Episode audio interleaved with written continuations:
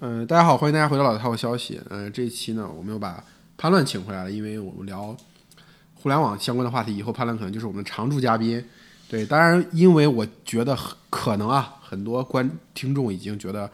呃，我们成经常聊了巴拉巴拉巴拉关于互联网那些事情，已经都听腻了，所以我们这一期尤其找到了一个新鲜的血液参加入我们，然后是他的加入主要原因是因为在九月份他写了一篇文章，呃，写了一篇关于快手的老员工，呃，吐槽公司大公司病的。然后他也做了很多的信息的挖掘，然后这是最近比较少的了，就是对一个公司内部的，尤其是分析公司的稿件。然对我后就觉作得者就是穿透性比较强，嗯，对吧？然后这种稿件过去很多，这两年特别少，这可能是最近半年一年，反正疫情以来我是没见过，呃，穿透性做到如此高的一篇文章。那我们也不卖关子了，然后，呃，李月跟大家打招呼吧。呃，大家好，我是那个互联网媒体人李月，然后笔名大月河，然后今天很高兴跟那个两位先先驱能够先驱好像已经死了一样，不至于吧？ 先驱孙中山是先驱， 呃，前辈前辈。跟两位媒体媒体老师前辈能够在这里交流一些东西。对你那篇稿子我，我我最震惊的是什么？我是觉得这样一篇稿子，操作这样一篇稿子，肯定是至少有两三个内线，然后那个呃，在这个一个赛道里面，一呃，就是比如说快手啊、抖音啊这两家公司，或者是短视频这个赛道里面，至少是呃呃长期关注十八个月以上，才有可能写出来一个信息密度如此高的一篇稿子。你是怎么做到的？呃，我觉得超市这篇稿子，就我们最初的出发点其实是想写一下那个呃快手做商业广告这一块，然后还有那个呃抖音做电商这一，就是两个不擅长都不擅长的对领对域对，两个不擅长的领域，我们来探讨一下到底能够做成的概率有多大嘛？呃，然后后来呢，其实因为涉及到的消息也比较少，我们能够拿到的东西也很少，所以后来我们就切换了一个方向，就快手，因为它从二零一九年六月份的时候，它就因为速滑也发布了一个内部信，就说呃通往狼性的转变之路嘛。然后它这一年确实还有包括春晚的那一那一波冠名，其实这一年的话，快手确实是动作的特别多的。然后我们就是想深入的去，呃，复盘它这一年的一些变化。然后刚好呢，其实我们当刚当时有观察到，其实外界有一些文章去写，就是在二零二零年六月份，确实是有一些人去做一些总结，但是你会发现大多都是一些资料的一些梳理啊，没有一些从比如说从内部去窥探这家公司的那你呃内稿部的件这个内线，这个第一视角是怎么找到的？呃，其实我们当时是想从从内部去窥探的，然后呢，我们也做了采访提纲去，呃，同步比如说快手那边的公关，但是后来这个方向，他们就是也不会去配，也没有配合我们去做嘛。任何一家公司都不可能配合媒体老师来做自我公司剖析的内容啊。对，嗯我觉得早早年的话，能出一些剖析公司的稿子很，很这个最重要的原因是因为这个媒体人离这个公司足够近，嗯比如说跟这个创始人有着所谓的个人私人友谊。对你这个稿件出来之后，我觉得这个信息的颗粒度反正是非常的细的，非常细腻的。它不像是，甚至觉得就是因为它可能有一个讨巧的地方，就在于它一开始是讲内部信的，对吧？嗯嗯，就一开始就把大家拉到一个所谓的从公司内部看的这样的一个嗯，对对对，微这个这个这个视角上去。嗯，而且很多人就那篇稿子出来当天，我就看很多媒体人觉得这篇稿子是未料，嗯对吧，有有在有群里面有有有有有，的确是拿到了很多那种呃内部资料，就是这是我拿到这个，其实他这个是面对像快手，它现在有一万多人嘛，嗯，你快两万人，他这个内帖其实是面向一万多人的，嗯对，其实知道的人很多。你我包括我是刚开始的入手的方式呢，就是，呃，从我认识的朋友那里面去，他也知道这个，他就跟我说了，他说有一部神帖，他说内部就就就就把这个帖子誉为神帖嘛，然后就说讲了一个什么样的事情，我说你这个就那那个那个帖能不能扒出来给我看看，然后他翻了一下，找不到了，就做了一做了一部分的限流，就技术层面做了一部分限流，当时其实，呃，那个帖子最早发出来嘛，呃，马红斌应该是把它给设置成自己仅仅自己可见了。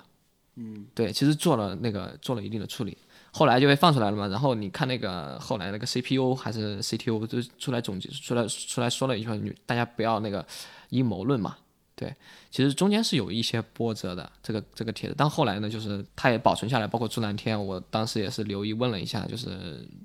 是否还留在，就是在发了这个内帖之后，是否还留在公司内部？他觉得确实还留在公司内部，就是快手这家公司还是比较包容，包容性还是比较强的。然后后来呢，因为我认识的那两个朋友嘛，就问他们，他们确实拿不到，就找不到了这个帖子。然后后来又通过其他的一些渠道，因为它只是部分限流，就没有说所有人都不可见或者直接删除。那后来找到了关键的人物，就是他直接就把那个帖子就复制给我了，就包括三大公司那个高管的回复，就直接直接复制给我。他当时也不知道，不知道有这个帖子存在，然后问了一下，然后他要去再去问别人，这样问来的，慢慢问来的。那你你稿子写完之后，快手那边有什么反馈吗？反馈，呃，就是想尽一切办法想要把这篇稿子给铲掉，嗯，给它给它灭掉，那他们有至少还会给出一些什么理由啊，就是可以当做借口的理由啊。给出给出来了嘛，就是说，哎，我们的朱蓝天不是前五十号员工啊，但是但是但但是这一点他们也拿不出来证据，就是没有明确的一个证据说他不是前五十号。还有一些点呢，就是我觉得也是比较奇怪的，就是他们主观意义上认为的我们出了一些错误，就拿了他们一些 PR 的一些那个什么材料过来说，哎，我们是这样说的，你这样说不对，嗯。然后其中有一点我觉得确实比较有趣的，我们其实文章里面有一句话就说马红斌加入了呃一家就是与藤校气质完全不符的公司快手嘛，他们就把这一句话给单摘出来说他有损他们品牌形象，马红斌加入快手，其实是从极速版开始就负责花钱和打仗嘛，对吧？嗯，其实整个快手团队之前没有花过大钱的人啊。马红斌之前在美团外卖的时候，真是每天是不断往外撒钱啊，这个事情、对不对？需要撒钱经验。然后快手它其实是，就其实就像今日头条早年一样嘛，就是大家看到的那个内容啊，嗯，其实还是相对比较低俗的，嗯，对。呃，你说产品的气质，可能的确是不太像在早年的阶段，嗯，但你如果公司的气质，那其实是未必的，因为你看都是一水的清华工程师，嗯嗯，对对对对，对，我觉得这个公司的气质和产品的气质要给它区隔开一下，对你，你你写完这篇稿子之后，就除了这个公关这个层面给你反馈的信息之外，嗯，你有没有从别的层面上就得到了一些信息，让你对这个文章中描述过的一些事情有更有？来自外部的反馈吧。外部的反馈其实有很多的人加我嘛，写完文章以后有人加我，然后包括快手的一些员工，有其中有一个我问他，我说你怎么看待这篇文章嘛？他是快手战略部门的，嗯，他说了一句话，他说这篇文章的信息度、信息这篇文章信息的完整度和准确度令人咋舌，嗯，但是很多有很多东西我们没办法提嘛，就是因为也是稿件做了很多的取舍，就很多信息没有写。对，然后再包括一些，比如说跟稿件里面涉及到的高管有早期有接触的人也过来反馈，就是说到说到自己的一些看法呀、什么之类的。对，整体大家都是认这篇文章的，就没说哎有什么失真啊或者什么之类的。嗯，唯一的我觉得可能这篇文章对我来说，可能写作过程还是更克制了一些。就是其实快手内部的问题，我觉得其实比我展现出来的要更多。更大，对更严重。对，嗯哎，你是怎么看那封内部信的？那封内部信写的，其实很多的话还是，就是快手在高速成长过程中，一方面是大公司病，另外一块呢是它的加速度没有抖音更快，是对于这种落差的不理解和呃疑惑吧。老员工经常会有那种公司拥有者的心态嘛，呃，你像我随着这个公司一起长大，然后最初这个产品就是我们 coding 出来的，嗯，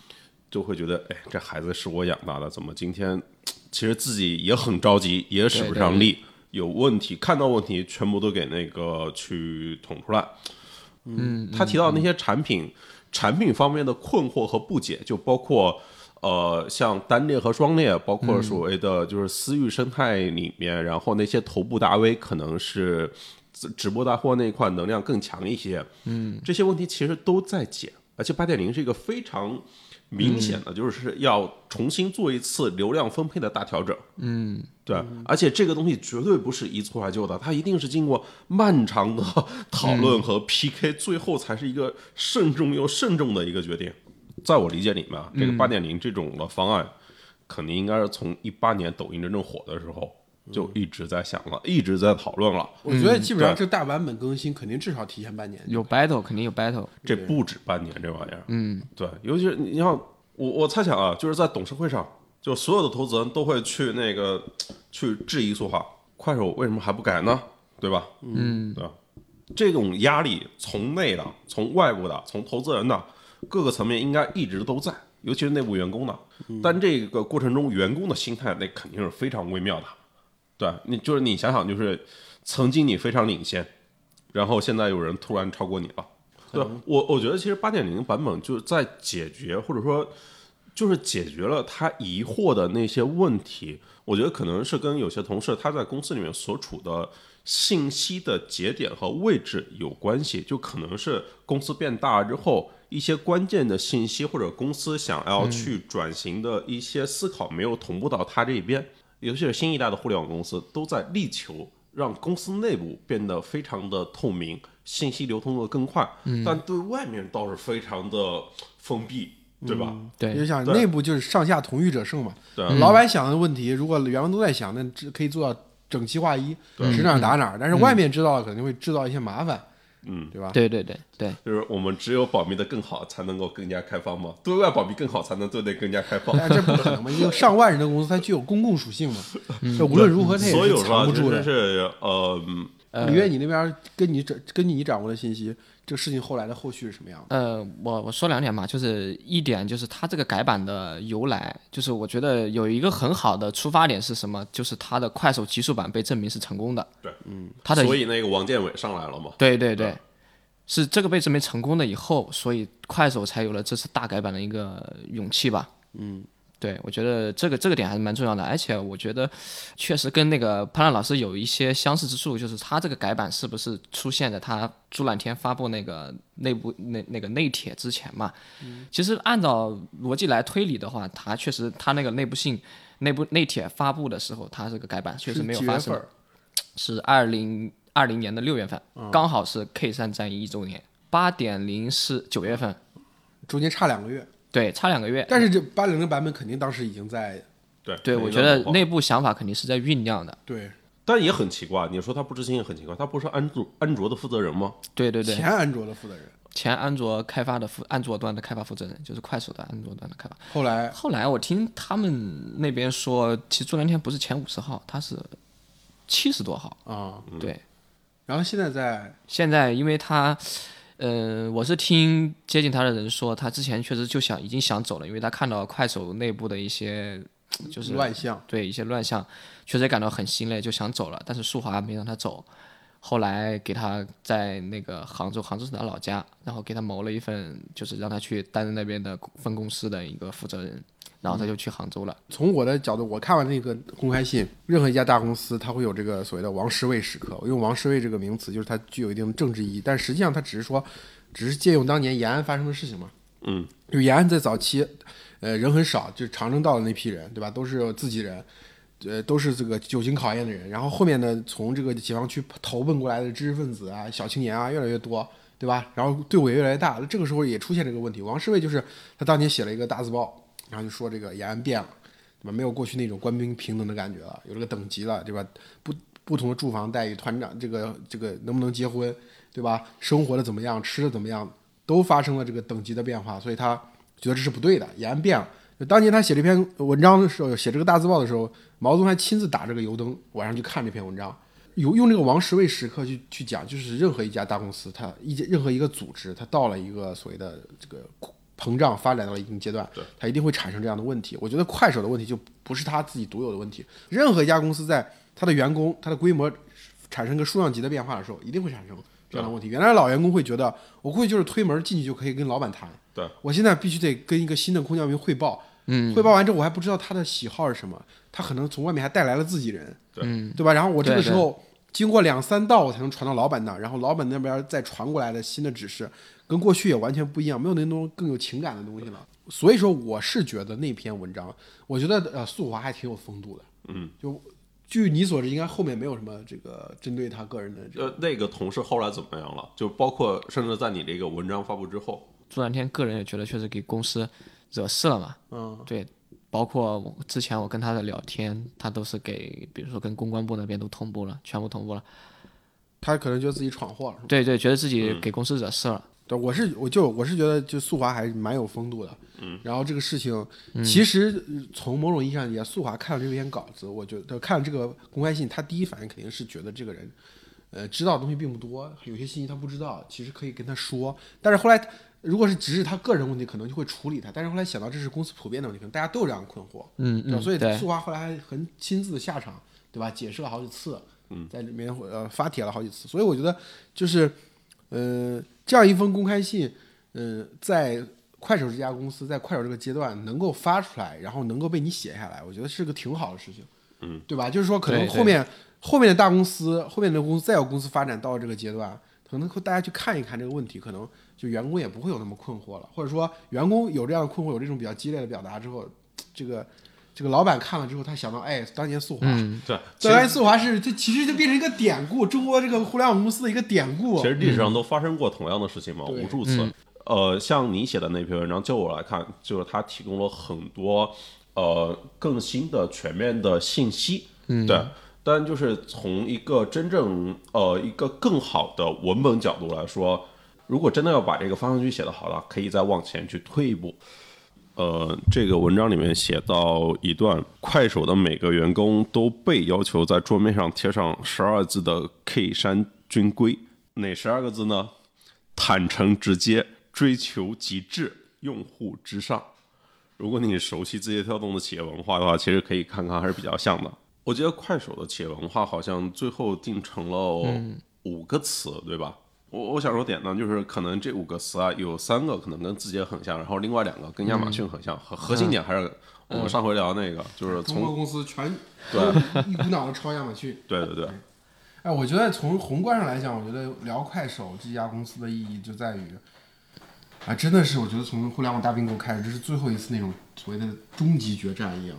的这个，可能在过过去三年当中就没有两个量级如此大的这个互联网产品还在。它它不像呃，比如说阿里巴巴跟腾讯之间的竞争是那种边界的蚕食，嗯这两个就是在阵地上肉搏，嗯，双方的业务都在都是核心地带，我就在核心业地带上争夺。阿里跟腾讯那个争夺就是大局已定的情况下，大家在边界上我也搞一些局部冲突啊。而且越竞争越增长啊！之前谁能想到这两个产品加起来能有十亿 DAU 呢？其实从过去三年里面，这两家互相啊，就是小动作其实还是比较少的，都是各自干好自己的事情，然后希望能够在产品啊，或者说在运营各个层面上、市场层面做好自己的事情，呃，场从而外让力自己走得更远。对场外力量或者场外因素比较少对，我觉得这个整个还是比较干净的。啊，你对不干净的指的 是。对，我想问一下李月，就是呃，就是你能具体解释一下，就是呃，程一笑说那个对于呃去年一九年春节那场仗，嗯，K 三，嗯，对吧？那场仗，呃，他对结果不满意，但是对实现结果的过程比较满意，这个具体应该怎么去理解它？他前前一段他满意的肯定就是组织的协调能力嘛，因为他 K 三战役是指是整个公司的，我觉得在采访中确实有听到员工这样说，他就说 K 三战役对于全公司最大的改变就是让公司有了一个明确的目标，因为之前他们就是整个公司的文化都很佛系，每个人做着自己的事情，然后部门之间的部门跟部门的协调都特别难，嗯，然后 K 三战役因为它有一个总的一个指挥嘛。一个总的目标，我们要实现一个什么样的目标，就是需要你部门去被迫的一种协同。对，是我觉得这个可能就就是相当于是第一次打大仗，对，对，还真是你你你，其实你对比一下快手和字节这两家公司啊，呃，尽管都是同一个差不多是同一个时期创办的公司，但两家的发展历程其实是非常不一样的。快手在最开始的时候，某个层面上就是那种地下有矿的公司，啊，就是但你像字节跳动呢，啊就可能是一路要跟别人去抢地盘，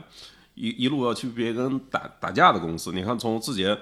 从一开始可能是跟新闻客户端，后来呢跟传统媒体和门户，再后来跟百度、跟腾讯、跟 Facebook，字节这家公司呢，它可能已经经过经历过长征了。嗯，对，就是那个什么播种机还是什么来说，长长征是这个宣传队是播种机，就是那句话。嗯，对对对，完整训练过的也有很多的呃方法论的总结啊也好，就譬如说，呃，就举他们在海外市场的竞争来说好了，你像 TikTok 在海外基本上是所向披靡，对吧？嗯，就是见谁灭谁。它其实有一套呃 playbook 吧，就是那种到一个新的地方应该去找谁合作，然后应该去招募什么样的团队，嗯，然后应该去哪些的媒体做投放，重点去抓哪些的品类。可能都一二三四五都有很强的那种，就类似于七幺幺，他要去一个新的地方开一家店一样，这种。有点像硅谷的公司，像的早年 Uber 啊这样的这种，呃，有可能，但你看快手的话，其实，在最开始做全球化的时候，它在日韩、在东南亚、在拉美，包括在美国，嗯，甚至在印度，每个地方都不同的打法，然后、都是属于就是，然后每个地方下的注都不够大，嗯，对，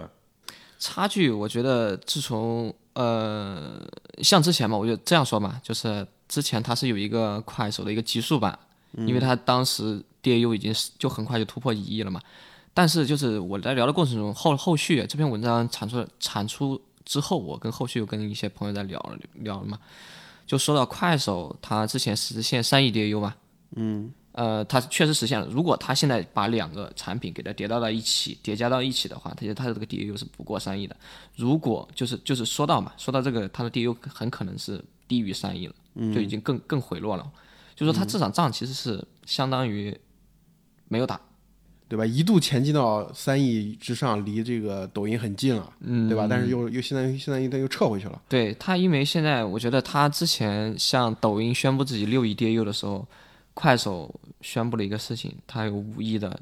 电商订单。嗯，对他，我觉得我我很不理解他为什么要这样去做啊。那可能公关考层面上考虑吧，就跟当年快递跟滴滴的时候，对吧？每个月都要报一次单量，对啊，但是他们不是已经不是一个维度的战争了，他 DAU 可能是已经放弃追赶了，我觉得。嗯。现在按照产目前的这种呃竞争态势来看的话，我觉得可能 DAU 这一块，快手是真的追赶不上抖音了。那你觉得从商业模式的，就是它商业模式的成熟度，嗯，各有优势吧。嗯，像抖音的话，它的商业广告；快手呢，它就是它的电商嘛，因为它确实是基因确实适合它去做这样私域流量，然后去做呃电商，哎，现在电商他们俩的这个，就暂时还没有数据统计的，嗯，但是可以应该可以推测出来一个大致的结果是，肯定是快手肯定是高于抖音的。我记得你那篇稿子里面让我比较印象深刻，就是最后在讲，就快手虽然在电商方面更加成熟，或者说它的这个商业模式更加稳固，但是它的致命缺陷就在于他们自己，就它平台上的这些大 V，嗯，对。大 V 掌握了过多的私域流量啊，我觉得这个事情是值得好好聊一聊的。二零一八年的时候，呃，浙江卫视跨年晚会，你知道压轴的是谁吗？天佑啊，快手一哥呀，嗯呃不是湖南台吗？浙江台。浙江台，浙江台，哎，我记着好像怎么记着湖南广电因为请天佑被的被被广电总局批那评。嗯那是后面的，就是浙江卫视，浙江卫视的那个跨年晚会，天佑是压轴的呀。天佑现在在干啥呀？疯了吧？天他早就疯了，我知道他现在在干啥。他不不是有个 MCN 吗？不知道。佑没有 没有没有，天佑后他来们不管是了有一个佑家军，就是其实你看他天佑现在在抖音和快手都有账号，然后在之前是平台不让他露脸嘛，现在应该是逐渐可以让他出来了。就账号所有人可以不是他，但是他可以在那些账号上露脸。对，然后他现在应该是也有了自己的账号，因为我还加了他微信。 啊，你还加了天佑微信，他所以他他是相当于只是没有，他现在应该是在等一个时机吧，然后再重新出来，因为怎么听起来这么像范冰冰呢？啊，对对对，有点类似啊，这这真的是曾经的王啊，这个就是在这个江湖里面，就后来的江湖，就是江湖整套规则是由他定义的呀，由他带出来的呀，哥不在江湖，江湖还有哥的传说这种。对 啊，增强平台自身的流量分配能力，其实八点零你就可以把它看成是一个呃流量的重新分配，就是规则，就是改写规则的一个事情。就是他自己这个中央分配流量的机器更强大了。对啊你私域流量可能就会受一些影响。这个没有引起那些大 V 的反弹吗？对，其实当时有一种中间不是辛巴和散打，就是那个他们的那个直播骂直播那个什么，那后来不是他们退网了嘛？嗯，就当时新马宣称他要自己出来只单做直播公司嘛。嗯，对，单就做是直播他公其实司你像辛巴他一个人，当时回归的时候单场带货就十个亿，嗯，对他的能力其实很强的，不光是我觉得这些带货不光是你具有一个头部的效应，就是背后更多的我觉得是对供应链的一个整合，还有你的议价能力。就是就是说到那个稿子嘛，就是有一些东西不不是不不合适点破嘛，刚好有一个朋友认识的，他也是一个做特稿的，嗯，他说他说他这次就是这一周他来北京了，他说我要把你稿子里面没有点破的东西全部点破，我觉得到时候还可以值得看一下。大公司并是统一的，但是大家的表现形式可能有不同。这个表嗯现形式可能最终跟这个公司的 DNA 或者是创始人的这个风格对有对对关对系。对管理方式所以所以你需要不断往前去挖，然后你去挖它的组织风格也好，然后你去挖这个创始团队的结构也好，然后你去找到这个公司的它之前的一些核心战略，怎么去应对大的变化。然后可能最后还得回到这个创始人的世界观里面，对对对他是怎么来看待和理解这个世界的？我我几年前就写了嘛，run 产品，run 公司，然后其实本质上是，嗯，呃，也不是本质上，就是我们没没有那么多本质上，就是对于竞争的反应，就是呃有些偏慢。然后对，就如果今天快手和抖音的 DAU 数字互换一下，大家还会觉得有问题吗？那我觉得他篇稿子其实也说了嘛，就是过去的过去增长当中掩盖了问题，而不是说而不是说这个增长解决了问题。其实我我在你那篇文章下面啊，就看到一条评论，嗯，是判官写的，呃，他曾经在快手工作过嘛，判官他应该是在一七年的时候还是一六年加嗯入快手的，一七年判官是在一七年加入快手的嘛，对他对他对，他说的就是说，大家可能是以为快手是到了这个规模嗯才有了这些问题，然后他说，其实快手在更早期的时候就已经存在了种种问题。对，但是他那个他他的那个评论非常的负面，对你相对你那个文章来说就没有那么克制了。就没、没办法，因为啥？因为我觉得因为立场的问题，就我们不得不克制。就是说到庞老师说到了一些问题，就是这这个问题到底归结于什么？我们当时也做了一些深入的剖析，就是找到了谁，找到了根源。他现在虽然说名义上舒华是 CEO，另一个是 CPO，其实是两个联系 CEO，他的结构很奇怪，当时的团队其实就很奇怪。作者上后来林军不是说也针对这个事情，他做了一些评价嘛，就是说到历史上就是有这种类似架构的公司，说到了好像是知乎还是那个还有迅雷，我觉得就是没有没有什么好的结果。嗯，对，一五年大合并的时候，不是好多都有联系 CTO 吗？但那是个暂时的安排，为了这个过渡期间嘛。对，还有，我觉得还有一个值得注意的细节是啥？注意的细节就是，呃，当然稿子里面提了，但没有提那么明晰，是做了一些润化的。他们有一个人叫林林，就是直播，就是以前唐鱼鱼的那个那个游戏直播的负责人。嗯，他以前是陈潇的助理，他某种程度上现在他已经被干掉了嘛。其实某种程度上，你说这两派人肯定有竞争，就像蓝朱蓝天说的，你两个老板之间没有竞争，肯定有竞争的。嗯对，对，然后在公司里面还担任一个重要的角色。嗯，呃，当然你也可以说那个王兴的老婆郭婉怀也在公司里面嗯担任重要的角色，啊然后他们也都是早期加入的。这里面就譬如说独特问题就可以往下聊啊，譬如说嗯就是双扣的、双 CEO 这种的架构设定，然哎后以及夫妻档创业，他们这个他们的股权关系到底是什么？呃，因为毕竟是苏华是后来加入，然后苏华华融南合了。苏华好像是我知道跟苏华南哥，但是这个比例大概是多少？你想想，双方是五比五啊，速滑是团队直接拿五，然后一校是那个还包括陈哦，应该是差不多的。啊、嗯嗯嗯，他们俩应该是差不多的，差不多肯定舒华高一些。对，对，就是所以在资资本层面，后续的几轮融资都没有解决这个问题。解决就是你如果从我我真的说啊，从一八年之前看，这样的配合挺好的。对，没有什么问题，公司增长很快。这样嗯但是到一定程度了以后，他确实需要引用外部的力量，而且还有一种现象比较比较有意思，就是他们的高管留不住，什么 C C H O C G O，哎，我但是我觉得这个问题也挺正常，跟京东当年一样。京东在这个刘强东很强势的时候，基本上这个 C C x O 对对嗯对这也对，干不干不长。嗯，不是不是不是所以你联想到，我觉得还是跟跟那个高管他们的那种包容性有关吧呃。，这这个我真的那个了解更多一点。这个，嗯嗯。这真的就是跟大家的看人能力有关系啊！这个大家那个用人就怎么识人啊，CEO 怎么识人，尤其是识这种关键的人，他一门巨大学问啊。嗯，对你想想，之前他加入引入一个 CXO，他是在那个查博士那篇文章之后，在一七年密集引入了四个 CXO，嗯，一个没留下。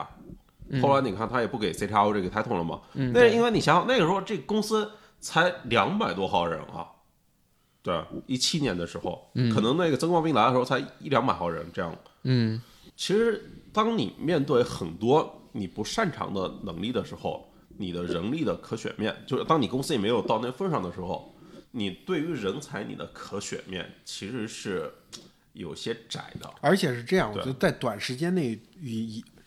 引入大量的引入入高管本身就不对，可能看不对走眼的。你这对你同时引进五个高管，嗯我觉得至少就是对哪怕你水平很高，也有你三嗯看个到后好。面嘛，你看到后面就我说啊，当时密集引入高管这个事情不对，嗯嗯嗯，就你还是这种宰相起于行伍嘛，还是将军起于行伍这种，不对是这对宰相必取于周部，对。对吧？应应该是这种嘛，还是应该就是嗯你经过内部提拔、验内部验证提拔，然后大家靠业绩说话嘛，就是你你就哪怕意思看字节跳动的那个你空降高说管你嘛，说的明确对一啊点，就是说速滑看人不行嘛，你就把这几个字说出来不就完了吗？呃，速滑早期看着的确不行 嘛，你在这绕半天圈子，可能他妈听众都迷糊 了，他俩到底要说啥呀？速滑早期的就是在呃引入核心高管这一块的能力的确是偏差的。他想的就是今年怎么再挣十万块钱好难。，哎，对他微博也可以看到啊，对，就是其实问题的根源确实出现在如果你、嗯你把这个问题往往这里面去去走，就譬如说这个公司的治理结构，嗯然后公司这个譬如说它董事会结构、权力结构这种，嗯甚至当时的股比安排是不是一个更合理的这种东西，我都觉得是，哎，你再往呃更独特的问题嗯往前去走，说到或者说这更根源的问题，说到这儿，我觉得这个话题其实已经讲明白了，豁然开朗。我告诉你，这两年写文章，大家内心的自我审查比之前要高十倍、一百倍。你写这个稿子的时候，如果你写的是大公司病，我们的结论可以是：哎呀，这个每个公司都会遇到这样的问题，这事儿就好划过去。如果你写到最后是两个老板有问题，那这稿子性质就变了。我我觉得是这样，因为当时我们写作的出发点不仅是要把这篇文章发出来，还嗯是要保证这篇文章能够存活下去。嗯，就做了很多的取舍。对，因为哦不止我们，我们内容出品部可能只是很小的一块部门。嗯，说说那个是不是还考虑过要不要引用我的文章，引用啥呀？最后为什么没引用什说么那东西啊个？，其实其实文章里面很多东西说到了那个跟抖音的一个竞争，嗯，后来全删了。抖音的全面竞争嘛，包括出海的那一段时间，为什么？嗯就是你会发现，快手它肯定是组织肯定出现了问题，不仅是它大公司。你问为什么相同情况下，它就是就是我在采访中遇到了一个就是很明显的就是那种快手员工自己跟我说的，他就是说就感觉快手内部就是老气横秋，嗯嗯就很羡慕张一鸣的格局，就是这种这种这种认知。就这种话你也不能写到文章里面。啊，对我也不能写，对，你早期对比如对说对当年在三十六氪时候写阿里的文章，那个时候阿里就是我在三十六氪的最嗯后一年，那个时候阿里已经在谈要入股了嘛。那时候你会发现写阿里的稿子，一个是一个是有时候你写了，真的人家会找来让你把对那段删掉，对但是更多的时候是你没落笔你就知道我不要这么写，对对写也没有对用，写也发不出来谁，也发不出来，对，就这我样已。经事先做了一道自我审查。对，就是我觉 得自我审查是其实不只是不只是科技媒体文章的问题，是整个中文互联网的问题。整个中文互联网，你会发现大家说话的时候，每个人在讲话的时候都会带入一种自我审查的这样一种有一点，有一点。嗯然后这种自我审查其实就是有点阻碍了大家向那个更深的那个问题去发起挑战。一个是你距离真理会稍远一些，因为你一不是它不只是你知道，但是你不能说，而是你知道你不能说，这个共同体就不知道了。那这样导致就是你你这个共同体里面对于一个事情的认知，想再往前走一步就很难。对我，我觉得就可以顺着你，你再继续把你的心路给讲下去。其实是这种，你就是你知道有一些可能是更尖锐的问题，对不对？对但是你没有把它写出来，这是一个。这其实不只是你啊，肯定也是因为你也是有编辑，然后跟你一起来操作这个东西嘛，嗯、可能也是你们团队最后也有的是大家的一个集体的共识，哎，你们编辑部里面有几个九五后啊？九五后就两个，就两个对我们那个团队就两个，现在现在的媒体人进了媒体之后，他第一个就是我我怀疑能不能待住的问题，但对，待不住。第二个就是就是大家可能很快遇到了天花板之后，后面下一步该干什么、怎么怎么做的问题。因为我自己的感觉就是，像我们那个时候在呃媒体，尤其是写互联网这个媒体，基本上、一年半左右时间，你就觉得你就被透支了，或者说你就把能写的东西写完了，剩下的东西就完全是纯粹机械重复的，对吧？东西维护这些呃，你你都会去采访的公司，对吧？然后继续这按部就班的写，可能对于这个事情，对于其他行业来说没有什么问题，其他行业可能一辈子都这么写下来，但是对于科技行业，因为总是有新的东西出现嘛，嗯对，所以一旦你被你过过去写的这些公司绑住了，你就会觉得这个事情没有新鲜感，或者说没有成长性了，你就可能会就就不写了，对吧？然后我不知道现在你的感觉是什么，你已经写一年了吧，接触媒体开始应该算两年了。两年了啊，对，写的话正儿八经写就是写差不多也就一年的时间嘛。其实前段时间也是特别焦虑，就是因为去我们那边平台去了有一年的时间，就觉得自己没有拿得出手的东西，嗯，没有作品，对，没有我作终于品有。作品，不就这个？对你，你会很焦虑，就是你一段时间、很长一段时间里面，你没有任何，比如说拿出来一篇文章被谁又引起了多大的反响，就是你会很焦虑。对，然后你做这个行业呢，因为啥？因为你收入确实是就那些，但是你的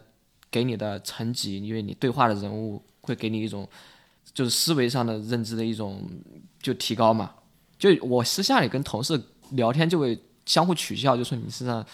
记者老师身上就会有一种穷酸气，现在可能梅老师去的地方也就那几个地方，科技圈媒体，对吧？就那三四个地方可以去。哪三四个？你说，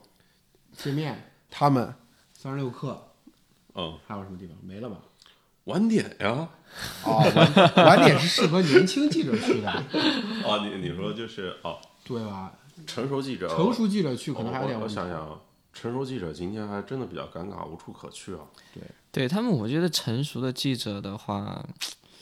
嗯，转公关转的比较多吧。对，阿里是好去处，要不就出来自己单干做做呃写商业稿呗。嗯，写商业稿这是是还算可以，至少收入上来说有保障的。有时候我也是比较一个焦虑的一个事情。我说这记者做到后面，其实我当时没有毕业的时候，我就特别喜就是定了两个方向嘛，就是以后的毕业以后职业的生涯怎么走。嗯，当时就选了两个方向，一个是去做投资，还有一个就是去做记者，因为觉得这两个呃职业就是跟人跟行业打交道比较多，然后你视野比较宽阔。成长比较快，对，最后因为因为投行确实门槛太高嘛，所以后来就对我们那个时候属于投资机构大门槛没那么高对大扩军的时候，相对来说好好好进的时候。嗯，但是几年淘汰下来，其实很多人也就离开了。就是像我们这些年轻的记者，有时候读到以前那种文章，就是那种战火硝烟四起，就会读到那种文章里面会冲击感，然后嗯竞争都会特别严重。但是像现在，其实各家公司也都在平稳的一些发展，然后故事就少了，故事真的少了。哎，真假啊？你看什么文章有那种就是啊战火那种感觉可能是小婉，比如说大并购的文章，对，就是在大并购那一段时，那那那个阶段，什么滴滴、美团，对，一个大并购那那篇文章对场面比较大，然后再是，比如说你看一四年之前，英雄人物比较多，传奇故事比较，你那时候随便找一个人都能写，你我我像王小川、王峰这个级别就是所谓的 B 咖，嗯，B 咖身上全都是故事，今天互联网 A 咖身上都找不到故事，对不对对对，还有一个我觉得可能如果也我的节目说王小川是 B 咖，可能会引引引起搜狗的反 弹。还有，我觉得可能也跟公关的一种嗯健全也有一定的关系。这不是健全，是公关比你们强太多了。对就因为对啊好、优秀的人去公关，对对对年轻人来当记者，就变成公关是专嗯业的，记者是业余 的。 对啊，就是很多有时候情况就是记者被年轻的记者被公关哄得团团转嘛。对，是的，之前这个行当里面优秀的人去沟通一下，怎么去操作，怎么去，嗯，去把这个事情理解的更深入的，就是其实他在公司里面肯定也，他拿到更多的信息，然后对这公司会了解的更多。再者的话，呃，当然分人啊，也分你现在这个水平线，你可能特别年轻的记者，你还没有资格去聊这个话，嗯，对，呃，但你当你有代表作之后，可能会不一样。你嗯应该那篇文章之后，可能聊再聊这个领域里面的公司，可能就容易一些了吧？嗯，其实也没有容易很多。媒体其实手里没有什么特别大的权利了，就过去媒体写篇稿子，他妈可能影响你这个公司很大的这个声誉啊，或者很大的这个我我我印象比较深的就是那个，在一二年，哦一三年两会的时候吧，两会是三四月份开的吧，对吧？嗯对，一三年两会的时候，就是脸红在那个两会现场拿个手机在刷虎嗅，那时候还是那哎个网页端啊、那些东西啊。嗯，哎今天你想想，这个大哥们已经不愿意跟媒体老师对话了，你还要张一鸣，呃，去跟那个谁，上一次公众对话流出来还是跟那个钱颖一呢，还是在一八年呢？哦，对吧？然后你看速滑，速滑除了那个一六年的时候，因为插博士《残酷农村物语》的那篇文章，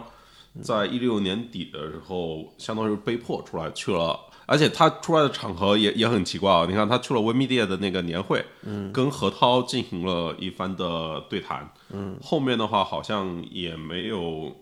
他们现在唯一正儿八的经的唯一媒体还报道还有可能跟他们进行相对来说比较平等意义上对话的，真的是官媒、央视、嗯，人民网、人民日哦报，对，嗯对吧？你公司出现了问题，是要上三幺五了，嗯，上了三幺五，要上焦点访谈了啊。也未必是焦点反，就是比如说可能跟国家的某一个战略，国家提出来，比如像深圳四十周年，嗯，对吧？那你你可能马化腾为了配合深圳四十周年这个庆祝大会，对吧？嗯接受一下这个官媒的采访，这是有可能的。你没但是看过那个，就是马化腾不直接去那个呃人民网的那个什么，直接去他那个现场接受采访，不就是因为之前写了好几个评论嘛？就是人民网在马化腾去之前，应该是写了类似于《九品王者荣耀》什么之类的东西。对，对关于游戏的这个游戏跟年青青对少对年对保对，游戏护祸，害年轻人，对对对，就是这种，这可能在对推对就对。逼的这个马化腾不得不去啊，这个。原来是可能市场化的媒体，比如说京官、二幺、南州写篇稿子，嗯也能达到这样的效果。所以这些大公司都到京官、二幺、南州去找记者，搞好公关也好，包括挖他们来做公关也好。嗯。但是现在你已经市场化的媒体已经没有能力产出这种影响公司生死的稿件了。 no no no，这个差别啊，其实不在于稿件本身，在于这个声音是由谁发出来的。现在对他们来说，他们我没觉这得就是操作央媒那些稿件有多难，不是，但不是操作央央央媒代表的不是央媒的稿件而已，是互联网监管。嗯他们害怕的不是央媒，他害怕的是互联网监管，对啊而官媒能够代表互联网监管的一个风向，对吧？他肯定是要跟这个声音沟通好。那过去是依托市场化的力量，这些市场化的媒体可能会影响市场，啊影响投资，所以他出了你一篇稿子，你肯定要去跟他好好沟通。今天，比如说你写，就像当年你写一篇这个一个公司负面，可能真的这个公司老板会跟这个记者聊一聊，不是你想象那样的。对对对嗯对，你现在你你你写一篇公司黑稿，那就直接法务出动了，那你就妈也有聊的，这不是曾经有写过一篇不那么正面稿件的人吗？对你那个就是 你那个稿件，在你身后又有两篇模仿腾讯没有梦想的稿件出现过，都直接封号嘛。其实核心点就是，嗯，还是在看写的是什么啊。就比如你刚才说那个，后来另外两篇写腾讯的文章就是被分号了，嗯，呃，一篇是戴老板他们写的那个，呃，香港帮和华为华为帮，就是公司内部的这些事情。然后另外一个就是，呃，腾讯的背水一战，卢绍汉写那个，就是戴老板他在写那那篇文章发之前那一天啊，嗯我刚好去他们公司聊天，有一些观点我我也都跟他们聊过，嗯，对，但是我非常不赞可他们这个主线这个逻辑，嗯嗯，对对就是有这，我觉得是个读者取向，就他们知道读者爱看这种人高层人事斗争这种，对，对吧？两条路嗯但是线事的，实不是不是我我觉得就是就就是不其实可那两篇文章里面啊，就是后来的都没有贡献多更多的增量的对信息，第一个是没有信息增量，我觉得第二个是技巧大于内容嘛。对啊就是你一看我，我看戴老板写了一篇那个呃腾讯的稿子，就是什么广州又有一个山头啊，你觉得你一看就知道这是从党史里面抄下来的东西， 就是这个迎合过去几年中国读者就是喜欢把毛选党史套到这个。中国公中国公司内部的这个治理上面，这个这个套路太明显了。当然，这也我也有一定的责任，啊，对对对，这他妈全你开来了，全是从你开始的这 个，就是你他妈把互联网报道写成这种故事会和低碳文学的， 是我也有一定责任，这这我得承认。对，主要是像当年，比如说像今日头条，它就在三十六氪楼上，嗯，对吧？你那个时候他的 在三十克，在三十六克楼下，啊，三十克楼下，他但那个时候他他所梦想到的，他的对手是四大门户，嗯，对吧？那个时候今日头条融资按照五亿美元的市值进行估值，大家都惊呆惊呆了。对啊，哇靠，这家公司怎么能值五亿美元呢？你看最先跳出来的谁啊？最先跳出来是新京报啊、南方报系啊，这个，然后是搜狐，嗯 对啊，然后就就那个那个时间窗口对于他来说，一篇三十六克的稿件可能会影响他的一轮的融资，对对对对，对。一篇虎嗅的稿件可能会影响他的合作伙伴的信心。所以你看，那个阶段，张一鸣几乎去参加了三十六氪的活动、极客公园的活动、钛媒体的活动、虎嗅的活动、网易的活动，全部都参加呀。嗯嗯，对啊哎我觉得也有个有个细节可以分享啊，就是关于聊刚刚聊的这个，有一个认识的一个新浪的一个朋友，嗯，他说当年新浪好像给颁个奖，颁给今日头条，然后是张一鸣亲自去领的奖，还是走后门的。嗯他当时呢，他当时说看张一鸣去去领奖，他当时还很不屑，他说走后门来领奖了。